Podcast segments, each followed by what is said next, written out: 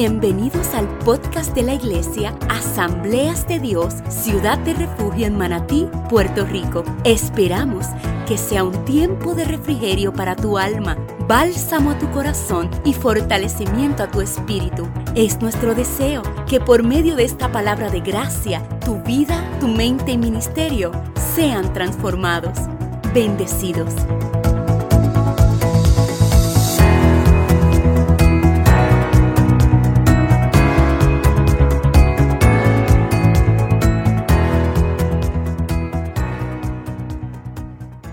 Ezequiel 37, del 1 al 14. Yo soy fan de, las, de, la, de la versión MSG. Ella está en inglés, se traduce al español. Y me encanta porque esta versión es un poquito como más cruda. Y eso es lo que me gusta de ella. Ezequiel dice, Dios me agarró, el Espíritu de Dios me tomó y me puso en medio de una llanura abierta cubierta de huesos. Me llevó alrededor y entre ellos un montón de huesos. Había huesos por toda la llanura, huesos secos, blanqueados por el sol. Me dijo, hijo de hombre, ¿vivirán estos huesos? Dije, maestro Dios, solo tú lo sabes. Me dijo, profetiza sobre estos huesos, huesos secos escuchad el mensaje de Dios y cobrará vida. Te pondré tendones, pondré carne en tus huesos, te cubriré con piel y te daré vida. Revivirás y te darás cuenta de que yo soy Dios. Profeticé tal como se me había ordenado. Como profeticé, hubo un sonido y un crujido. Los huesos se movieron y se juntaron hueso con hueso. Seguí mirando.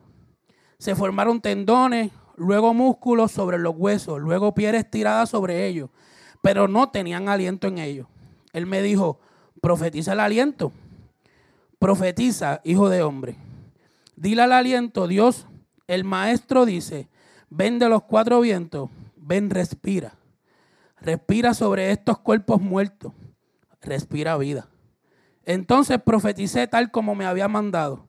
El aliento entró en ellos y cobraron vida. Se pusieron de pie un gran ejército. Entonces Dios me dijo, hijo de hombre, estos huesos son toda la casa de Israel. Escuchen lo que dicen. Nuestros huesos se secaron, nuestra esperanza se fue. No queda nada de nosotros. Por lo tanto, profetiza. Diles, Dios, el maestro dice, cavaré vuestras tumbas y os sacaré vivos, pueblo mío. Entonces te llevaré directamente a la tierra de Israel. Cuando escabe tumbas y los saque como mi pueblo se darán cuenta de que yo soy Dios. Te infundiré mi vida y vivirás. Entonces te llevaré directamente de vuelta a tu tierra y te darás cuenta de que yo soy Dios. Lo he dicho y lo haré, decretó Dios. Amado Dios, Padre Celestial, te doy gracias por la oportunidad que tú me das de estar aquí. Te doy gracias por lo que tú has hecho ya en mi vida con esta palabra y con todas las palabras que se han predicado en estos días, Dios. Yo te pido, Señor, que tú quites todo de mí Señor, y que pongas todo lo que tú tengas para que este mensaje pueda llegar a las vidas, Señor, y que pueda ser una semilla que germine, Señor, como tú has de querer, Señor. Quita toda palabra de hombre, quita todo pensamiento que quizás yo pueda tener, cualquier tipo de emoción. Señor, y pon todo lo que tú tengas que poner en mí para que el pueblo reciba todo de ti. En tu nombre, amén. Ok, a modo de introducción, en, esta primera parte de mi mensaje voy, voy como, como un poquito más rápido para llegar a la, parte gruesa de mi mensaje, como le, le puse yo. La palabra de Dios es la única que te puede dar acceso a aquello que todavía no conoces. La misma es el manual de vida que, que, nosotros debemos tener para poder caminar correctamente por la vida. No podemos construir nada si no tenemos las instrucciones. No podemos levantar una pared si no tenemos el conocimiento adecuado para ese trabajo. No podemos crear una aplicación si no tenemos ningún tipo de estudio o una base que nos diga cómo hacerlo. La palabra, como manual, es la que nos simplifica el trabajo que se nos envió a hacer. Cuando compramos algo nuevo y abrimos el empaque, lo primero que vemos son las instrucciones. Pero cuando las hacemos a un lado, sabemos que puede sobrar un tornillo o un cable o algo no quedará bien. Eso mismo pasa cuando hacemos un lado la palabra de vida que es Cristo. Sabemos que cosas quedarán inconclusas y parte de nuestra vida no terminarán de formarse. La palabra es vida a todo aquel que tiene acceso a ella. No hay forma de que esté cara a cara con la verdad y continúe siendo la misma persona. El pastor Milton dijo, la palabra no se presta para ser manipulada, ya que la palabra no cambia, pero permanece para siempre.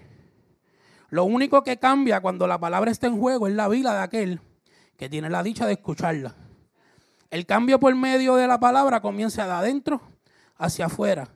Por eso es que mientras otros solo ven lo, exterior, la palabra va cumpliendo su trabajo desde el interior. La palabra no vino a cambiar cosas, vino a transformar personas dispuestas a ser transformadas. Por eso vemos el choque que hay entre la palabra y el hombre. En muchas ocasiones no es lo que se dice, sino lo que provoca la palabra en la vida de aquel que la escucha. La palabra es vida, es acceso, es unión, es comunión, es paz, es construcción, es vida, es amor, es enseñanza, es guía, pero sobre todo es nuestra base. Para poder adentrarnos a esta hermosa historia, debemos saber y tener en cuenta varios puntos. No me voy a detener en ninguno de estos puntos porque no quiero ser, no quiero agrandar el mensaje ni extenderme más. Varios puntos para que usted entienda qué fue lo que sucedió antes de, de que las cosas se pusieran feas para que el pueblo estuviera en la manera en que estaba. ¿Qué fueron los... Tengo como 5, 6, 7, 8 puntos, no sé. Muere el rey Josías. Israel entra en una crisis porque pierde su independencia. Babilonia y Egipto implementan sus impuestos. Deportaron un, grupo importante de judíos. Demasiados conflictos, asaltos y violencia en el pueblo. Quemaron el templo, quemaron el palacio real y quemaron muchas casas. Roban el tesoro, derrumban las murallas y deportan a más de judíos, a más judíos. Muchas instituciones importantes para el pueblo judío desaparecen por la opresión del nuevo gobierno. Israel lo había perdido todo. Ni siquiera les quedaba esperanza de volver a su tierra. La historia, a través de la Biblia, nos enseña la condición exacta de este pueblo. El pueblo de Dios. Que ante tal situación estaban al borde de la desesperanza, sin deseos de creer que eran el pueblo escogido por Dios. En ocasiones las circunstancias de la vida nos quitan el deseo de seguir y nos hacen ver más claro las, situaciones difíciles y nos hacen ver con dificultad las cosas hermosas que Dios tiene para nosotros. Ezequiel fue exiliado del pueblo de Israel al igual que todos los demás. Pero mira una cosa, Ezequiel sobresalió entre todos por tener la capacidad de escuchar a Dios y transmitir su palabra a través de las, de las situaciones difíciles.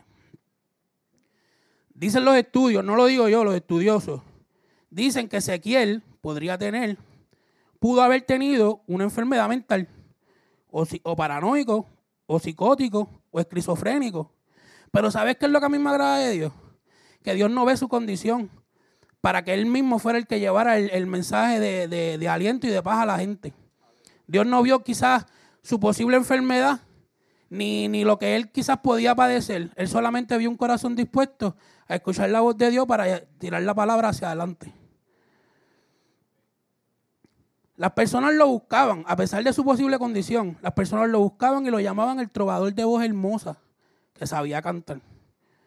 Tan así que las personas atendían sus palabras y a través de lo que escuchaban de labios de Ezequiel, buscaban la manera de serle fiel a Dios. ¿Cuántos son así? ¿Cuántos por labios de, la, de los pastores, de los líderes, de los ministros que se paran aquí, saben escuchar la voz de Dios y buscar la manera de serle fiel a Dios? ¿Cuánta palabra no se ha soltado desde tal tal desde que yo estoy aquí? Yo tres años aquí. Y aquí se ha soltado una palabra, todos los días una palabra pesada, pesada, pesada. ¿Y por qué tenemos que seguir de la misma manera? ¿Por qué tenemos que continuar en la misma condición? Entonces ya la situación no es ni de los pastores ni de la, ni de la palabra que se da. Es del corazón de la gente que no quiere cambiar.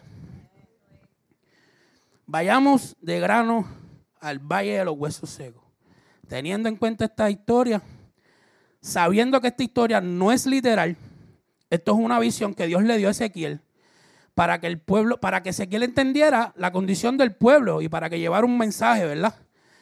A veces Dios nos da cosas y nosotros nos quedamos callados y no hacemos lo que Dios nos dijo.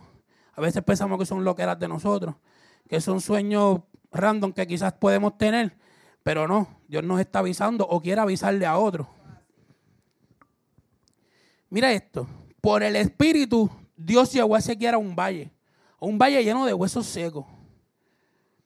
Sabemos que cuando Él dice por el Espíritu, ahí sabemos que es una visión, que no hay nada literal, que no está físicamente en ese, en ese valle, porque si no, Dios era hasta la dirección del GPS para que llegaran al, al sitio.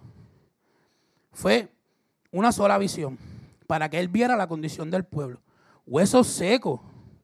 O sea que ahí esos huesos llevaban literal un montón de tiempo porque estaban a punto de, convertirse en polvo. Ezequiel, esto es un punto que a mí me llamó mucho la atención porque Ezequiel viene de una familia de sacerdotes. Y se dice que Ezequiel pudo haber sido uno también, un sacerdote. Pero yo me imagino a Ezequiel pensando como sacerdote en un, valle lleno de huesos secos. Y eso me llamó la atención, porque él como sacerdote sabe que a toda persona que muere hay que darle un entierro digno. Pero no, había un valle de, huesos secos. Vámonos a la historia nuevamente. En el antiguo Israel se decía que toda persona que estaba así, que no se le enterraban sus su huesos, los tiraban a la intemperie o los dejaban, como dicen por ahí la juventud del garete, era un estaban en deshonra. Era algo deshonroso. No, no, no había manera de cómo verlos de, buena manera porque estaban ahí tirados. Yo me imagino a Ezequiel en, en, ese panorama, pensando como sacerdote. Wow, ninguno de estos cuerpos pudieron tener un, un entierro digno. O sea, Dios no lleva al profeta solo a una visión, sino que lo adentra en un valle de muerte y deshonra. Tremendo panorama. A veces nosotros como ministros queremos solamente andar en la losa, aire acondicionado y olvidarnos de, que de la gente que está en otro, en, otro, en otro lugar. A veces nosotros queremos una cosa, pero Dios nos mete en lugares donde nadie quiere pisar. A veces Dios nos mete en lugares donde la gente no quiere ir, donde la gente no quiere ni ver. Porque a veces tenemos un concepto de la gente y como nosotros estamos top, pues no queremos llegar ahí, no queremos pisar ahí. Yo tengo una media iglesia, pues no quiero pisar esos sitios. No, Dios nos mete en lugares que nadie quiere ir. Nadie. Pero ¿qué pasa? Cuando Dios nos mete ahí, la palabra se hace uno en nuestras vidas, donde el poder que se encierra en ella misma tiene la capacidad de dar vida aquello que está muerto, aquello que la gente dio por muerto. Se dice que esta visión, además de ser provocada por un mandato de Dios, también pudo surgir por lo que Ezequiel y todos los demás vieron a través en el camino cuando los sacaron de su, de su pueblo, de su país. Ezequiel frente a los huesos. Me encanta. Perdone que me da calor. Este, me encanta porque mira lo que Dios le dice a Ezequiel. Hijo de hombre, ¿vivirán estos huesos? La contestación de Ezequiel, solo tú sabes. Contra. Dios lo mete en un valle. Dios lo mete en un lugar. Y él no sabe qué rayo va a pasar. Ni él mismo sabía qué pasaría con aquellos huesos. Él no sabía qué sucedería, pero el Espíritu sí sabía. Y le dijo, profetiza sobre esos huesos. Él no le dio otro mandato. En pocas palabras, a veces profetizar la gente cree que es hablar en lengua esto, aquello. No, no, no. Es hablar lo que Dios te dijo que hablara. Da sin más En palabras simples. Mire esto. Aunque tú no sepas qué sucederá, yo que soy la palabra lo sé. Solo háblala. Profetiza. Ahí no hay otra cosa que hacer lo que Dios te envió a hacer. Estás en, un sitio desolado donde solamente hay huesos. Profetiza habla. ¿Por qué quedarnos callados todo el tiempo si Dios nos está enviando a hablar? Yo creo que ese es uno de los problemas más grandes que yo tuve cuando vine al Evangelio. Porque yo no hablaba con nadie. Yo no hablaba con nadie, a mí no me gustaba hablar con nadie. Pero he tenido que hablar cosas que, que ni yo pensé hablarlas. Y hoy estoy aquí. Y quizás usted dice, yo no puedo, yo no quiero, yo, yo no soy apto. Pero en los brazos y en las manos de Dios somos aptos para cualquier, para cualquier cosa. Mira, amado, debemos entender una cosa. El espíritu y la vida que hay en la palabra hará lo que nosotros no podemos hacer. Por eso no importa dónde te encuentres, dónde estés metido, habla la palabra porque su poder hará el trabajo que tenga que hacer. Oye hermano, no es con tu fuerza, no es con las mías, no son tus dones, no son tus talentos, es la palabra. Es la palabra que es espíritu y vida, que es lo que se ha venido hablando aquí día tras día, día tras día. Espíritu y vida. La palabra es lo único que hará el trabajo. Tú olvídate de lo demás. Wow. Mira lo que dice. profetiza sobre estos huesos. Y me encantó esto. Lo que Dios le mandó a decir a Ezequiel. Hueso seco, escuchad el mensaje de Dios y cobrará vida. Contra, ¿qué dato más interesante este? Él se encuentra en un sitio donde la única persona en la visión es él. Los demás son huesos. Y Dios le dice que le diga a los huesos, escucha. Pero es que ahí no hay vida. Así mismo me quedé yo cuando escuché todo esto. Como algo que está muerto, casi en polvo, tiene la capacidad de oír. Para nuestros ojos humanos, nada que ver. Nada que ver pero fácil. Puede estar muerto, seco y en hueso, pero la palabra tiene el poder de levantarte. Puede estar muerto, seco y en hueso, pero la palabra tiene la capacidad de hacer lo que nadie pudo hacer. La, la palabra tiene la capacidad de levantar aquello que el mundo destruyó, que el mundo deshonró, que el mundo dijo, no papi, tú no vas para ningún lado. La palabra lo levanta. La palabra lo levanta. No hay nada imposible para la palabra y el poder que contiene ella misma. Todo, todo y absolutamente todo corresponde a la palabra. No hay nada que se pueda contener al poder que hay en ella misma. No hay break. La palabra va a hacer el trabajo. A veces no creemos, eh, creemos en palabras vanas que nos dice la gente, creemos en cosas que nos dice la gente, pero lo que Dios ha estipulado en su palabra lo hacemos a un lado y se nos olvida lo que Dios ya dijo. Yo creo que es un momento y es un tiempo para que tú como yo y todos los que estamos aquí dejemos que sea Dios el que bregue en nuestras vidas, que sea la palabra, que se haga uno, que se haga rema en nosotros. Porque no, no vamos a poder ser nada. La palabra es la que nos va a llevar, día al principio, que es la guía. Volvamos al Génesis.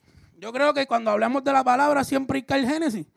Hay que ir al Génesis, no hay más nada. Volvamos al principio. En el principio creó Dios todo y dijo que se haga la luz. Y fue la luz. Dios le habló al cielo y a la tierra y estos obedecieron. Y se alinearon donde Dios dijo.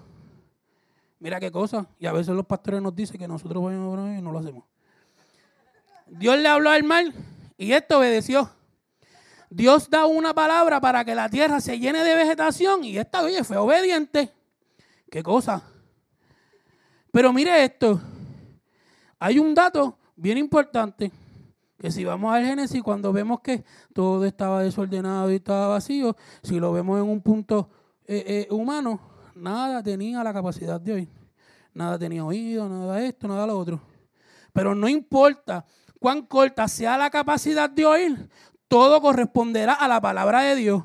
Esta palabra que trae vida a lo que ya estaba muerto. Así fue Dios en el Génesis. Quizás la gente dice, no, que todo salió por un boom.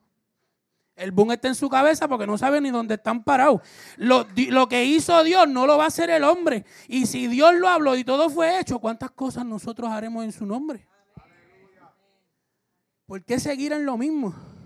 Ni la tierra, ni la mar, y mucho menos los árboles en el Génesis tenían vida, ni oído. Pero ante el soplo de la palabra, todo responde a ella, a la palabra. Por el soplo de la palabra apareció carne. aparecieron músculos y piel. Aquellos huesos dejaron de estar secos y comenzaron a tener un mejor aspecto. Mira qué chévere. El asunto de la palabra no está en lo que se dice, sino en quien lo dice. El problema con las personas hoy en día radica en el poder absoluto de la palabra. Porque no hay forma de permanecer cerca de la palabra y que ésta no cree cambios en nosotros ni en nuestras vidas.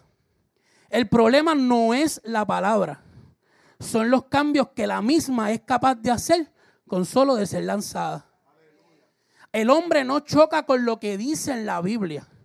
El hombre choca con lo que esa palabra que está escrita ahí es capaz de hacer en su vida. La gente no quiere cambiar, pues eh, la gente choca con eso porque la gente sabe que la Biblia, lo que dice la palabra, se hace uno en nosotros. Trae cambio. El que te diga a ti que la palabra no trae cambio, coge.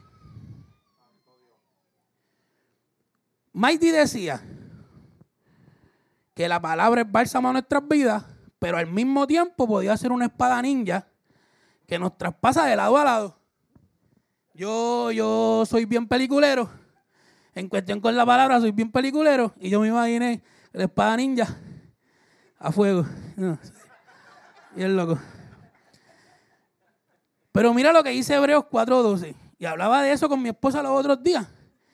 Porque la palabra de Dios es viva y eficaz y más cortante que toda espada de doble filo. Y penetra hasta partir el alma y el espíritu. Las coyunturas, los tuétanos y discierne los pensamientos y las intenciones del corazón. Vuelvo y repito, no es lo que dice, sino lo que causa la palabra. La gente hoy en día busca los beneficios, pero no quiere un sacrificio. La gente quiere todo lo que dice, todas las promesas que dice la palabra de Dios. Todo lo puedo en Cristo que me fortalece, pero eh, ni en Cristo te fortalece porque solamente lo recita, no lo vive. Y no podemos vivir una palabra de la boca para afuera cuando el corazón está bien alejado de Dios. Eso es bien triste. Mira esto, queremos todo lo que Dios nos puede dar, pero se nos olvida lo que nosotros debemos de darle a Él. José decía los otros días que estamos muy, muy acostumbrados a llegar a los servicios, a buscar algo de Dios, pero que no veníamos con la misma capacidad de entregarle todo de, de nosotros. En mi barrio eso le decimos tilín tilán. Mi mamá me mima. Todo lo bien fácil. Quiero todo, todo, todo, todos los beneficios. Eso es como querer dinero sin trabajar. Eso es como querer una casa pero sin fajarme. Eso es como tener un buen trabajo pero no tengo unos estudios. No podemos tener beneficios si no sabemos darle algo a Dios. A veces no les damos ni el pensamiento. A veces no, no les entregamos en oración a nuestros hijos. A veces ni tan siquiera en nuestro matrimonio sabemos vivir la palabra. Pero no me voy a meter en ese tema. No. Amado, ¿qué más queremos de Dios si nos entregó todo? Vida, gozo, salvación, amor y esperanza. La palabra tiene la capacidad de darnos vida justo antes de nacer. Nos hace morir por la misma palabra nos restaura y nos hace de nuevo solo por ella misma. Dime qué otra palabra, qué otro libro, qué, qué otro libro de otra religión hace eso. No, no, no. Es que no hay break. Dios te muere, te da vida desde antes de nacer. Te hace morir cuando vienes a Cristo y has pecado y has hecho un montón de cosas. Y te hace ser de nuevo. ¿Cómo somos de nuevo? Viviendo esto. Haciéndonos esto. Es como, como, como, como dicen en casa, viviéndonos la movie de esta. Es que no hay break. Si queremos todo lo que Dios nos da, tenemos que vivirnos esto. No hay break. La palabra no deja de ser. La palabra no puede ser manipulada y mucho menos ser modernizada. Amado. Escribí amado también, ay Dios. Faltan los emojis como la pastora. Debemos dejar de estar licuando la palabra. No podemos diluir la palabra para acomodarla a las necesidades o a los intereses de alguien. No podemos estar buscando cómo ablandar la palabra para que no se me vacíe la iglesia, para encajar en el grupo aquel de ministros famosos o lograr entrar en la sociedad élite de los ministros. Yo creo que es un tiempo que en los tiempos tan difíciles que nosotros estamos viviendo, usted se imagina usted vivir con una, con una palabra tan blandita. No, yo creo que no. No, no llegaríamos ni de aquí a la esquina. La palabra es una. Y aunque a veces suene dura, es lo único que nos sostendrá. No solo a nosotros, sino a los que nos rodean. La, la palabra no tiene forma de variación. Ella no cambia. El que cambia es usted. La palabra fue ayer, es hoy y será la misma mañana. Aunque muchos hoy en día traten de modernizarla, de acomodarla y de hacer un montón de cosas, seguirá siendo lo mismo.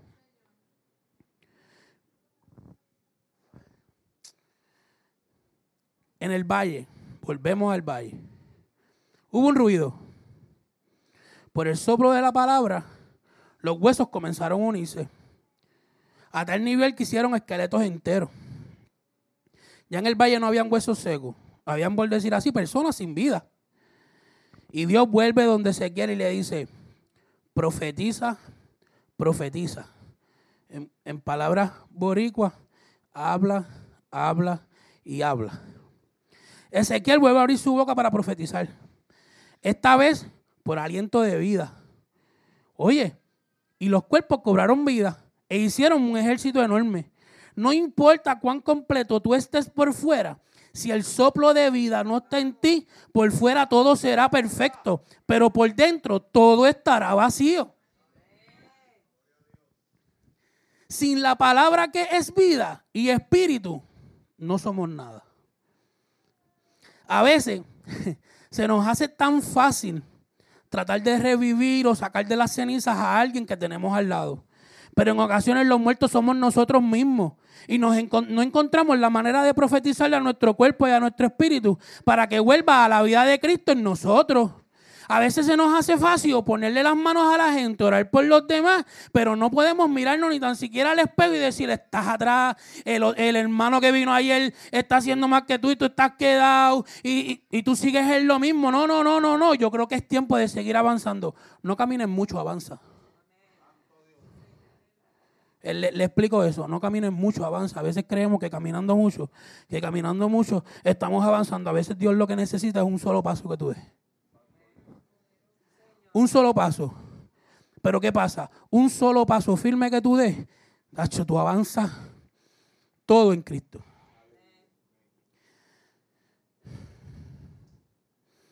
Quizás tú no te encuentres frente a un valle de huesos, pero quizás te encuentres frente al espejo y ves que tu situación no es la mejor, pero sí es el mejor momento para soplar la palabra, la cual, dará vida a lo que está muerto.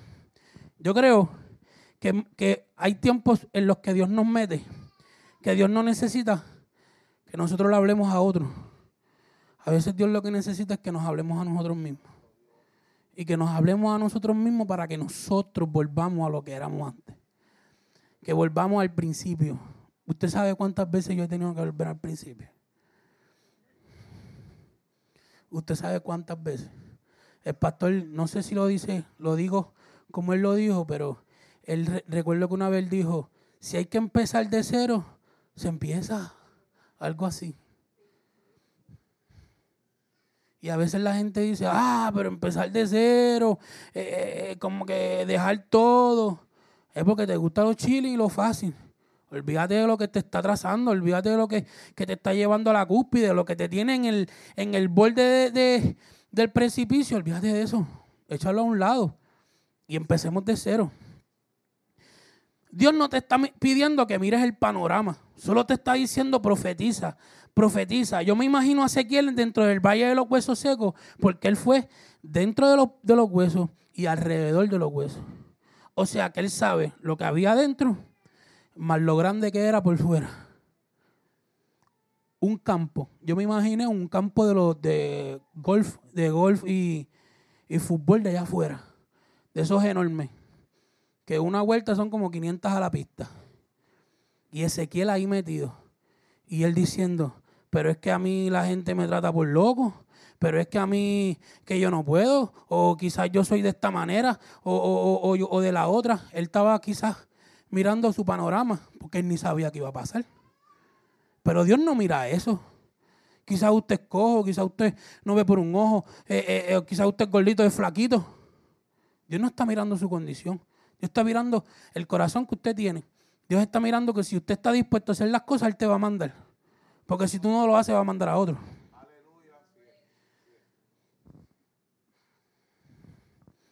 Profetiza sobre tu casa. Profetiza sobre tus hijos. Profetiza sobre tu familia. Profetiza porque es palabra de Dios. Y la misma palabra hará el trabajo. Ezequiel vio la grandeza de Dios con solo hablar. ¿Qué esperas tú? ¿Qué esperamos todos? Para hablar lo que, lo que tenemos por dentro. Y dejarle saber al mundo que la única solución es Cristo. La palabra es tan poderosa que hace lo que no podemos hacer. Pero su poder se manifiesta cuando obedecemos por medio de la fe. La fe es manifestada en nuestras vidas cuando sabemos ser obedientes a eso que nos dijo Dios. No hay tal fe sin obra. Debemos tener una acción para que esa fe tenga algún efecto en nuestras vidas o en los demás.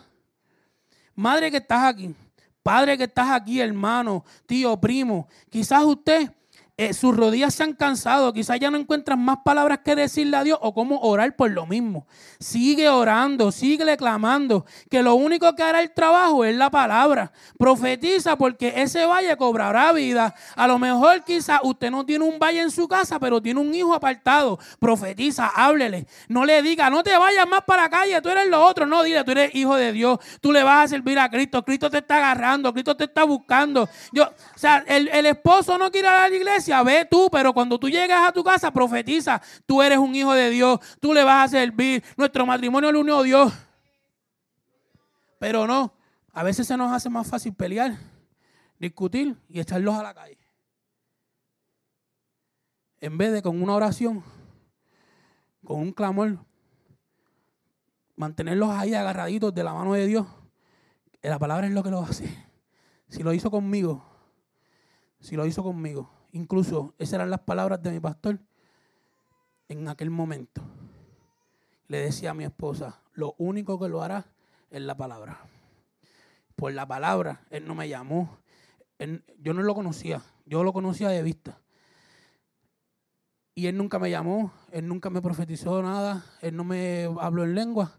Él le dijo a mi esposa, la palabra lo hace. Y yo estoy aquí. No es por tu fuerza, ni por tu sabiduría. Es la palabra que es espíritu y vida. Podemos hacernos el fuerte. Ponga todas las excusas que usted quiera.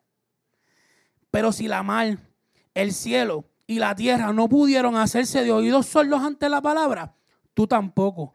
Ni tus hijos tampoco, ni tu vecino tampoco. Nadie que esté a tu alrededor se va a poder hacer de oídos sordos cuando la palabra sea decretada de tu boca. Ezequiel en medio de esa visión se encontró, se encontró frente a un valle de muertos y lo único que tuvo que hacer fue entregar la palabra que se le había dado. ¿Cuánto más esperas tú para hacer lo que Dios te mandó a hacer? La palabra es tan poderosa que en este versículo tiene un efecto poderoso. Un valle de huesos lo convirtió en un gran ejército. Pero mire esto. Yo, si pudiera resumir este texto en dos palabras, o tres palabras, dos, tres, serían resucitar y dar vida. No importa la condición en que se encontraba el pueblo, no importando la problemática de la visión que tenía, que, tuvo Ezequiel. Yo, solo había, yo solamente veía un ejército grande levantado por su palabra. Un ejército despierto. Hombres y mujeres dedicados a lo que Dios va a hacer. Yo no sé si ese ejército se encuentra en el día de hoy aquí. A veces venimos a la iglesia y salimos de la misma manera. Mi esposa si me ve en casa me va a decir, pues tú siempre con lo tuyo. Y los jóvenes con tus preguntas. Pero vamos a seguir en lo mismo. Tanta palabra que se nos ha dado. Tanta cosa que se ha venido hablando. Yo no sé usted, pero Cristo viene pronto. No tenemos que esperar a que llegue ese momento para clamar, para, porque no nos, no nos va a escuchar nadie. Solo los que están listos y ready para irse se irán. Los otros se van a quedar y eso es palabra. Hay algo, yo no vengo a profetizarle a nadie, yo no soy profeta. Pero hay algo que cobrará vida en los próximos días. Hay algo que surgirá dentro de la ceniza. Hay algo nuevo de parte de Dios que, que será de bendición a tu vida, pero solo tienes que profetizar. ¿Sabes qué, hermano? Cuando yo escuché esto, yo me imaginaba, vuelvo y le digo, yo me vivo la movie, yo me imaginaba a la gente pensando, el Señor me va a dar un cajo, me va a dar una casa, me va a dar esto, solo tengo que profetizar.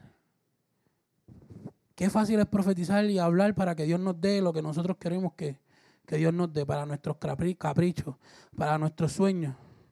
Pero a veces en los sueños de nosotros no está Dios. A veces en los sueños que nosotros tenemos nos alejan de Dios. Sí, hay sueños que nos alejan de Dios.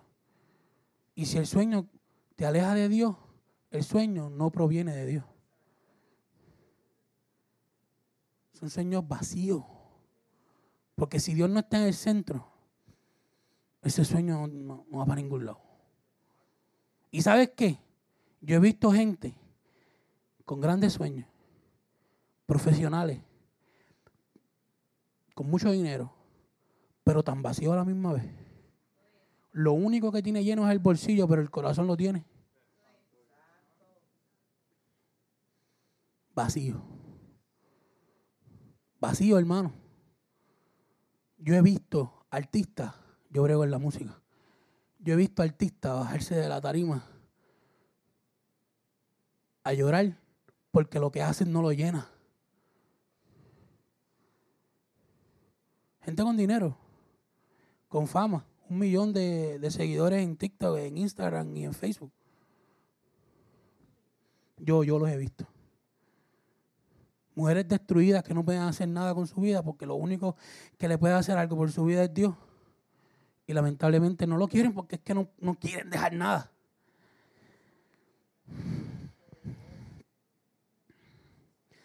Como único algo cobrará vida es que aprendamos a abrir nuestra boca y decirle, decir lo que, yo, lo que Dios ya dijo. La divinidad de Dios entra para destruir la naturaleza del hombre. Porque donde el hombre dice no puedo más, Dios dice hay un milagro para ti. Porque donde el hombre dice no puedo más, Dios dice hay un milagro para ti. Dios nunca dejará algo sin vida. Su propósito es llegar y cambiar el panorama para Él recibir toda la gloria. A modo de conclusión, yo hice mi asignación, yo escuché todos los podcasts y no podía terminar y hacer mi conclusión sin hacer un resumen de todo lo que se ha dicho aquí. El pastor Milton dijo, la palabra de Dios no se presta para ser manipulada, ya que la palabra no cambia, ella permanece para siempre. El pastor Milton dijo, todo lo que el mundo ha declarado muerto, resucita por la palabra. Mighty dijo, las palabras, la palabra nos capacita para vencer. Dura es esta palabra, difícil de aceptar, no difícil de entender. Ricardo Morales dijo, un libro puede cambiar tu conducta en algunas áreas, pero solo la palabra que es vida puede transformarnos. La oscuridad perdió desde el arranque. Me encantó eso. Grisel dijo, no se trata del dispositivo en el que busquen la palabra, solo importa quien sopló esa palabra. Usted no carga la palabra la palabra lo carga a usted. José Serrano dijo, Dios nos moldea a través de su palabra. Y la palabra te hará cumplir tu propósito en Dios. Ricardo Jackson dijo, no hay nada peor que recordar algo que ya Cristo olvidó. Si yo tengo que atravesar procesos para que la vida de alguien sea transformado, pues hay gozo en ese sufrimiento. Poderoso. Yo hice mi asignación.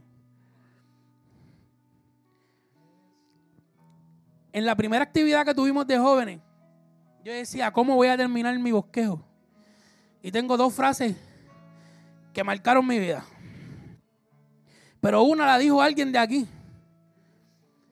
La, la, nuestra joven, pues todos son míos y de Caira, aunque no quieran. Camila dijo, en un escrito dijo, parte de su escrito decía, la vida en Dios es como el ejercicio. Te duele, te destruye y te agobia para luego formarte más fuerte que antes. Y, ese resultado vale la pena. Si una niña tiene la capacidad de entender lo que hace la palabra en ella, como nosotros con la adultez, con la, la, edad, con la capacidad, con todo lo que tenemos, no la podemos entender. ¿Sabes qué? La palabra nunca se va a hacer rema en nuestras vidas hasta que nosotros no dejemos nuestro ego atrás, hasta que nosotros no dejemos nuestro orgullo, hasta que nosotros no dejemos el guille de decir, si por mí esto no coge, si por mí esto no va, si yo no doy esta, la iglesia se cae. Mire hermano, el pastor ha dicho muchas veces, la iglesia es de Cristo. Esto lo sostiene Cristo. Esto lo echa para adelante Cristo.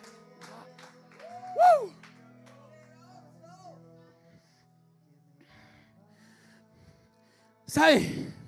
Yo tengo que contarle esta anécdota. Yo no quería hacer mi bosquejo. Yo no quería predicar por miedo. No es por miedo a pararme aquí. Ya yo vencí ese miedo hace tiempo. Que me da el nervio, seguro. Tengo la responsabilidad de entregar una palabra que viene del cielo. Pero ¿sabes qué es lo que pasa, hermano? Yo tenía miedo que yo encontrara cosas dentro de mi corazón que yo no sabía que tenía. Y me topé con ellas cada vez que empezaba a leer. Y muchas veces me encontré muerto como los huesos. ¿Sabe cuántas veces yo me encontré en ese vacío? Y lo único que podía decir era, si no te levantas te mueres. Si no das un paso te mueres. Olvídese mi testimonio, olvídese lo que yo pasé, eso es pasado. Pero hace tres años atrás yo vengo conociendo un Cristo tan diferente. ¿Cómo no amarlo? ¿Cómo no amarlo? ¿Cómo no seguir? ¿Cómo no seguir caminando? Pero ¿sabe qué es lo más importante? Camine pero cambie. Si caminamos y no cambiamos, la palabra que estamos leyendo es otra. Es otra. No hay break. No hay break, no hay break. Si no cambiamos en el transcurso de que vamos leyendo la palabra, en el que vamos eh, eh, creando años, memorias y cosas dentro de la iglesia. Si no cambiamos, Mira hermano, porque yo traje un resumen de, cada uno de los que ha venido predicando. Quizás fuera una oración, dos oraciones. Usted sabe todo lo que hace una persona para prepararse y llegar hasta aquí, quizás dejar tiempo con su familia. Para venir y predicar un mensaje a usted. Pero ¿sabe qué es lo más importante? Que ese mensaje antes de predicarle a usted me predicó a mí me ministró a mí. Los otros días yo me senté a orar, le decía a mi esposa, y, y trataba de orar, y yo le decía, ¿qué pasa? Que no puedo orar. No, no sabía ni, ni decirle gracias. Era como si me hubieran tapado la boca. Pero era la palabra haciéndose en mi vida. Porque yo podía ver cómo cada cosa que yo escribía, que había escrito, y era y dando vueltas. Y era y dando vueltas y ir dando vueltas. No espere que te llegue el momento final, hermano. Para que la película te pase por el frente, olvídate de eso. Entrégate a Cristo ahora, hermano. Lleve este mensaje a otro para que otro pueda llegar a Cristo. Mano, yo veo a mis jóvenes. Yo veo a mis jóvenes. Y yo hablo con mi esposa de ellos. Y yo los veo como, como si ellos fueran los mejores predicadores, los mejores ministros y todas esas cosas. A veces creemos que los jóvenes no pasan nada. Esos jóvenes pasan quizás peores cosas de lo que usted ha pasado. ¿Tú sabes cuál es una de las cosas que lidian esos jóvenes? Que quizás usted no lidia con eso. La presión de grupo. Qué duro es, lidiar con la presión de grupo. Con lo que te dice el mundo. ¿Y sabes por qué los entiendo? Porque cada vez que me toca ir a trabajar, yo le llamo a un guiso. Yo tengo que lidiar con eso. La bebida yo la tengo ahí. El alcohol yo lo tengo ahí. La droga yo la tengo ahí. Y aquí está mi esposa. Las mujeres están ahí. Pero ¿sabes qué?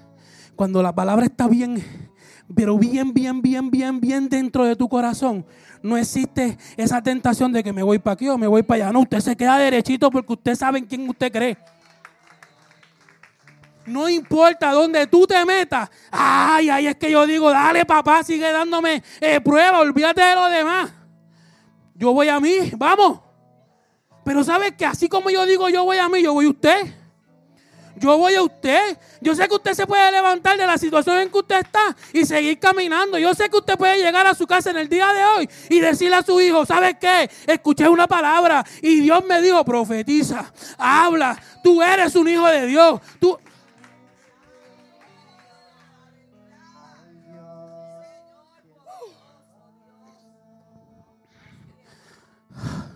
Le prometí a mi esposa que no iba a gritar, no iba a hacer nada. Eso es Dios. Termino con esto. Usted ve que los nenes están cantando. Ellos no se querían parar aquí, pero se pararon solitos. Nadie los mandó. Si yo no hubiera conocido al Dios que me ama, al Dios que te amó desde antes de la creación, el Dios que te ama Hoy, no importando en la condición que tú te encuentras. Y el mismo Dios que te va amar mañana, no importando dónde tú te encuentres. Pero te tengo una noticia. Que lo que pasó ayer se olvide. Que lo que pase hoy te impulse para que mañana no seas igual. Termino. Matthew Henry dijo, nuestro gusto por la palabra de Dios será más grande cuando la carne y el mundo sean lo más mínimo para ti. Nuestro gusto por la carne, por la palabra, perdón, de Dios será más grande cuando la carne y el mundo sean lo más mínimo para ti.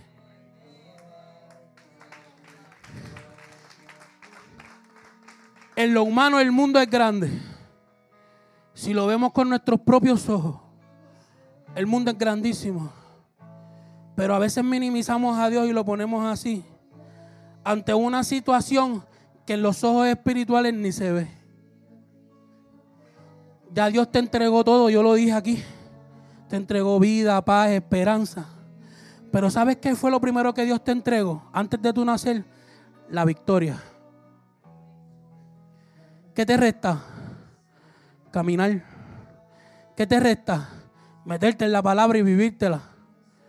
No podemos seguir predicando y hablando una palabra que no tenemos dentro del corazón, que sí la sabemos en la mente, porque nos la aprendemos. Se la aprenden ustedes, pero yo no tengo retención. Pero no la tenemos aquí. Y hoy es una buena noche para yo decirle, yo voy a usted. Yo voy a usted. Yo hoy me olvido de lo que quizás yo pueda sentir o padecer. Y yo le vengo a decir que yo voy a usted y que Cristo te ama, pero Cristo viene pronto.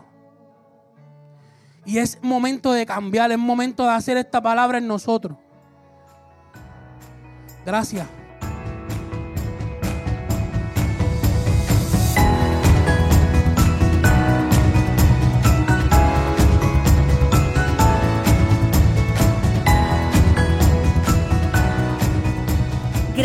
Por escucharnos.